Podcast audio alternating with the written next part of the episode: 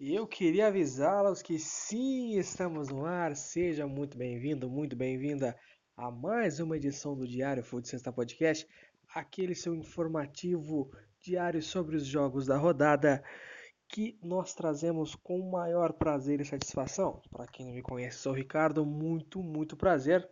E sem mais delongas, vamos começar a falar daquilo que mais nos interessa.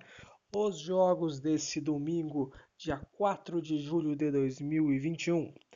Às 11 da manhã, nós tivemos no Brinco de Ouro da Princesa em Campinas, o Guarani vencendo o Brusque pela nona rodada, nona rodada da Série B por 4 a 1, né?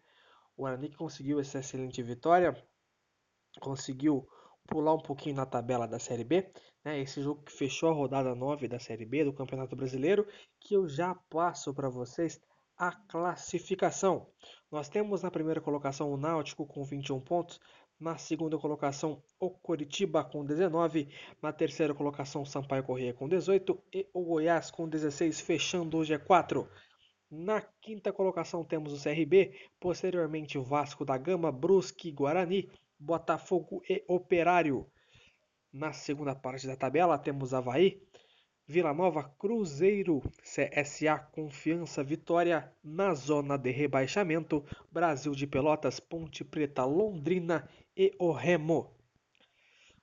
Tivemos também hoje rodada a complementação e o término da nona rodada do Campeonato Brasileiro da Série A né, às 11 da manhã, na Arena Condá, a Chapecoense recebeu o Bahia e foi derrotada por 2 a 0.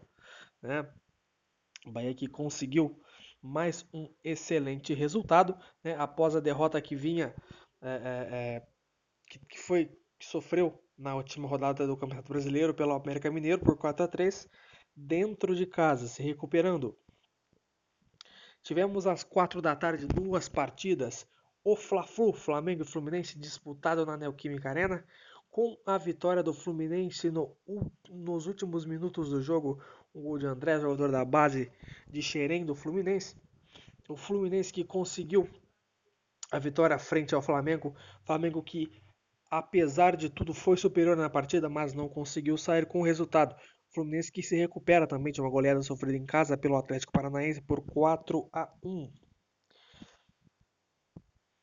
Tivemos também às quatro da tarde o Palmeiras que enfrentou o Sport, né, fora de casa, na Ilha do Retiro. O Palmeiras que venceu mais um jogo, a sua sexta vitória no Campeonato Brasileiro, né, com gol de Gustavo Scarpa, que vem despontando assim de uma maneira incrível.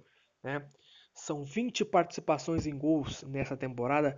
Esse foi o sexto gol dele. E ele, ele também tem 14 assistências, né, sem dúvida nenhuma um dos pontos positivos, se não o mais, da equipe Alviverde. Tivemos às 6 e 15 da tarde três partidas, começando com o jogo do líder. Sim, o RB Bragantino que venceu o São Paulo fora de casa por 2 a 1 e recuperou a liderança do Campeonato Brasileiro, né? Uma vitória de virada por 2 a 1. É, o São Paulo que chega à sua nona rodada no Campeonato Brasileiro sem vitória, né? São Paulo que ainda não conseguiu os seus três pontos ainda em uma partida no Campeonato Brasileiro e vai se complicando, por mais que ainda estejamos no começo da competição. O Ceará recebeu o Juventude é, e venceu por 2 a 0, né? Venceu por, no Estádio Castelão, fez o seu dever de casa, né? Um resultado positivo para a equipe do Ceará que, que vem, na realidade, de cinco jogos sem perder, né? São, eram três empates e uma vitória, agora com o quinto resultado sem derrota. Tivemos também na é, é, em Cuiabá, na realidade, né? Na Arena Pantanal, o Cuiabá que recebeu o Atlético Mineiro, que venceu, né? O Atlético Mineiro venceu mais uma no campeonato. 1 a 0 gol do Nátio Fernandes, uma excelente jogada do Hulk né? O Atlético Mineiro que vem do seu segundo triunfo consecutivo, é, somando pontos, né? E escalando na tabela.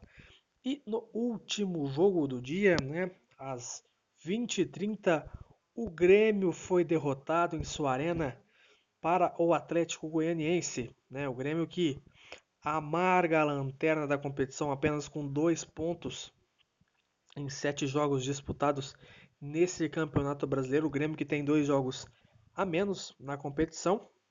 É, é, igualmente a Flamengo e Cuiabá. É, o Grêmio que uma pressão enorme em cima do nosso queridíssimo Thiago Nunes. Né? Não sei se fica né, no cargo por muito tempo. Né? Passando assim, para a gente finalizar, a tabela do Campeonato Brasileiro da Série A.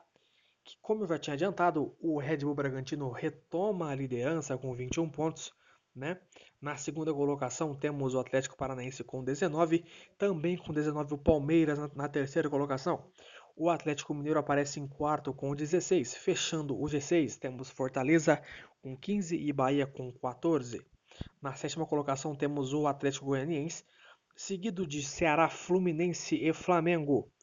Na segunda parte da tabela temos Santos, Juventude, Corinthians, Internacional, América Mineiro, Esporte. Na zona de rebaixamento temos o São Paulo, Cuiabá, Chapecoense e o Grêmio na lanterna. É.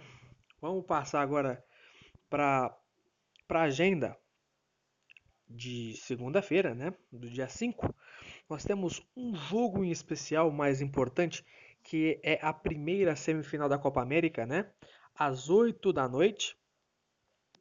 O jogo será disputado no Newton Santos, Brasil e Peru, né, um jogo único, confronto único, com transmissão da ESPN Brasil e do SBT. O Brasil que vai em busca da vitória para conseguir a sua vaga na final da Copa América né, tentando reter o título. Pois bem, pessoal, esse foi o informativo do dia. Muito obrigado pela sua paciência, pela sua audiência. Fiquem com Deus e até amanhã. Um grande abraço.